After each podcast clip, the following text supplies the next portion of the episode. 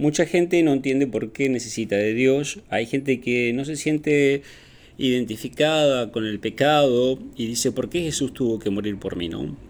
La Biblia es clara, en Éxodo 20 están los 10 mandamientos, Éxodo es un libro de la Biblia, donde detalla no robarás, no matarás, también dice no levantarás falso testimonio, lo cual es obviamente una mentira, eh, decir algo que no corresponde.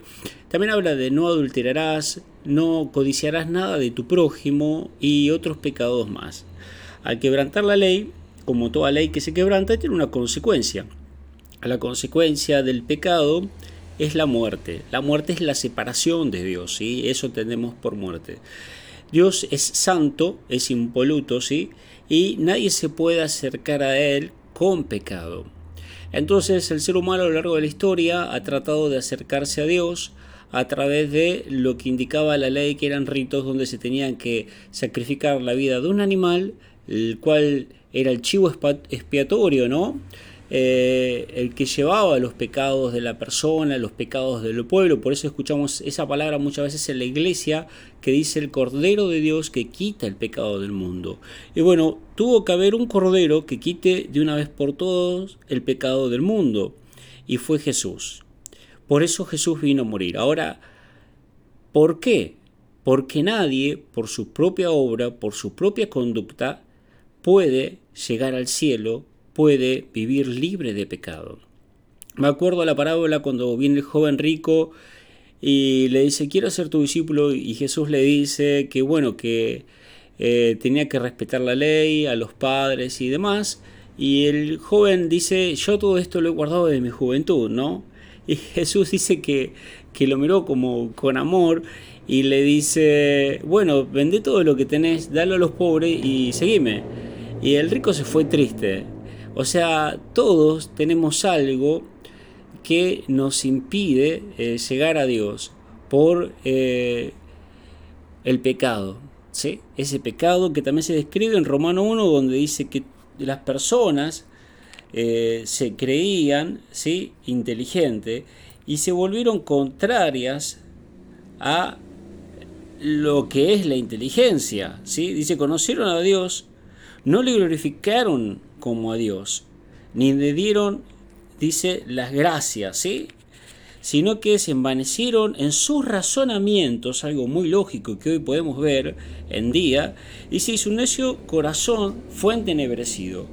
Profesando ser sabios, se hicieron necios y cambiaron la gloria del Dios incorruptible en semejanza de imagen de hombre corruptible. Hicieron o sea, estatuas de hombres las cuales adoran, hombres, mujeres, aves, animales, etcétera, etcétera, ¿no? Y dice que, bueno, Dios los dejó, los entregó a la inmundicia que ellos querían hacer en las concupiscencias de sus corazones.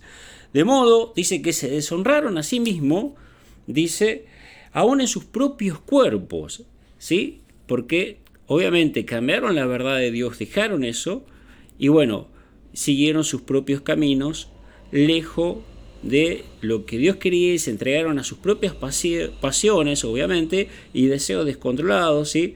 Y dejaron el uso natural aún de las relaciones sexuales, etcétera, etcétera.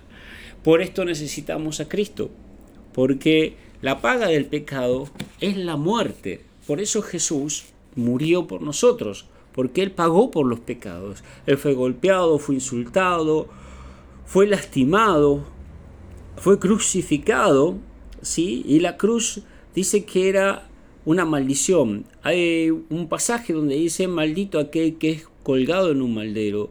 Y Jesús hizo maldición y fue colgado en ese madero para que la maldición salga de tu vida y la bendición vaya a tu vida. Por eso Él cargó con ese pecado. Es lo más importante que uno tiene que entender, ¿sí? La palabra dice que eh, el corazón de uno está vacío la gente está con esa falta de satisfacción, busca llenarlo de una manera o de otra, tal vez con relaciones sexuales, tal vez con dinero, tal vez con logros, con éxitos, con títulos, con empresas, con negocios, con viajes, pero siempre te falta algo, siempre necesitas eso, ¿sí? Y es porque estamos destituidos de la gloria de Dios por el pecado. Ese lugar que queda en el corazón, que siempre está vacío, si oí bien, eso que, que siempre está vacío, que tenés felicidad y alegría delante de todos, que te mostrás como una pareja ideal, como una persona completa, y en el fondo o en tu intimidad o cuando apoyas la cabeza sobre la almohada, eh, te sincerás y te sentís tan mal, tan, tan sola o tan solo, tan triste, o que te falta algo, es porque te falta Dios es que ese vacío no lo va a llenar nadie más que Dios. Tiene forma de Dios, ¿sí?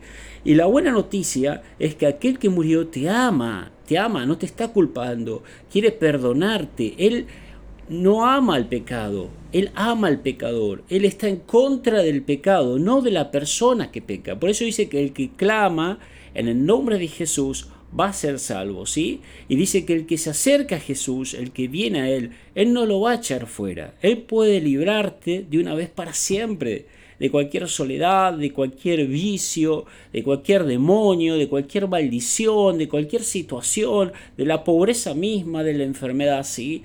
Él puede librarte si lo dejas. La decisión es tuya.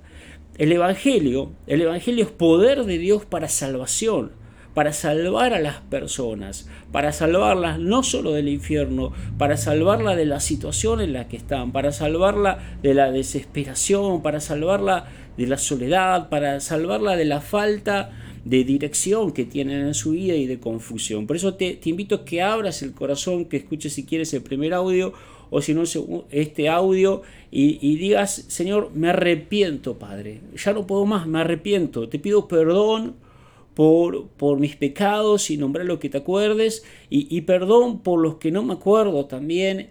Te abro mi corazón y te entrego mi vida, Señor Jesús. Te entrego mi vida y quiero que seas mi Señor. Yo te acepto como mi Señor y como mi Salvador y como mi sanador de todas mis heridas. Te doy las gracias en el nombre de Jesús.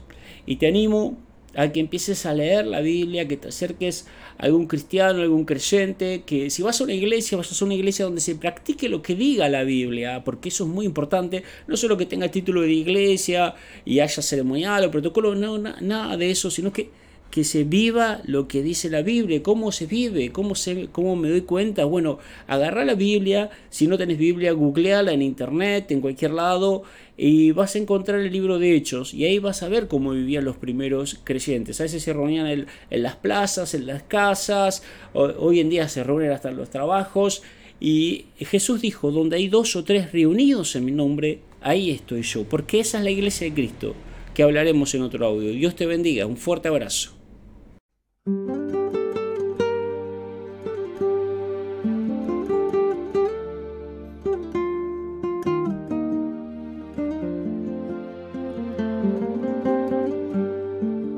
Yeshua.